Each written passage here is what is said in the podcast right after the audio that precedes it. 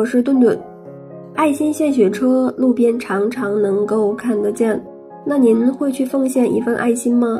说起献血呀，大家都十分好奇，献血对身体有没有伤害呢？还有一种情况就是，你献的血又被输回去了，那是我的血有问题吗？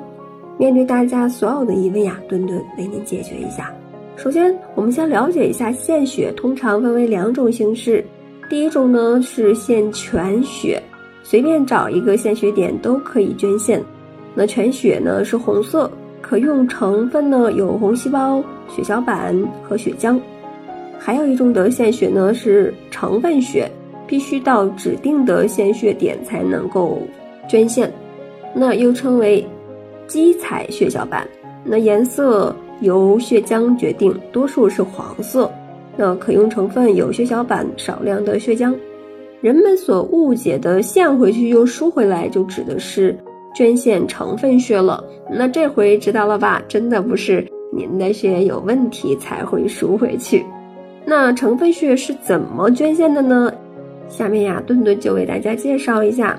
首先呢，要登记信息与健康征询。第二呢，就是一般体格的检查，只要符合健康标准，才有献血的可能哦。再一个呢，第三呢，就是要取少许的血样进行血液初筛，这个过程大约需要两到三分钟。第四呢，就是上机采血了，开启成分献血之旅，过程分为抽血、分离血小板、采集血小板。回输其他的成分，就是老百姓所说的献出去又再输回来。那上述经过四到五轮以后呢，成分血就先完啦。止血和休息就是最后一步了。还有一点要记住，千万不要揉搓，这样呀可以避免淤青。看完捐献成分血的过程呢，是不是很多人还会很好奇？那血抽回去又输回来，那献成分血安全吗？首先呀，成分血是通过多功能血液成分单基采采集。那捐献时呢，单基采只是提取献血者的血液中的某一个成分，比如说血小板或者是造血干细胞等等，那再将血液回收到体内。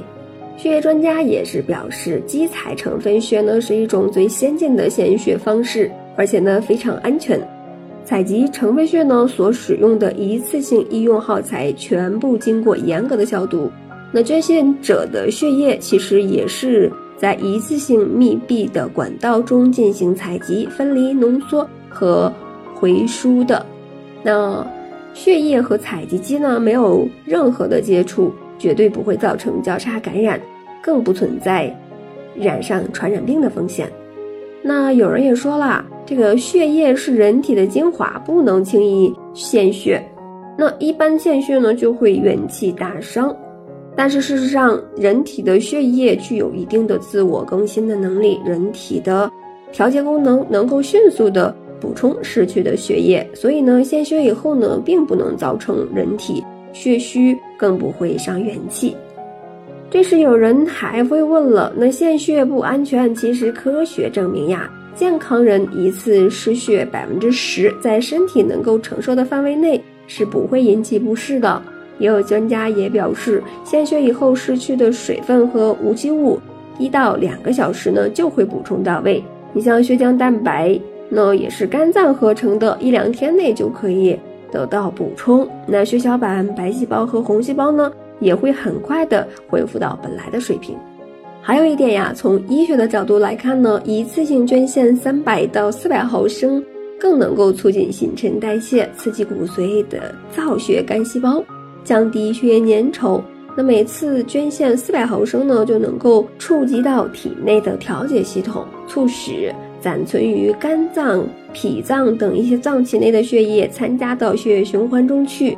更能促进人体的新陈代谢了，刺激骨髓造血功能，降低血液粘稠度，还能够有效的避免心脑血管的疾病。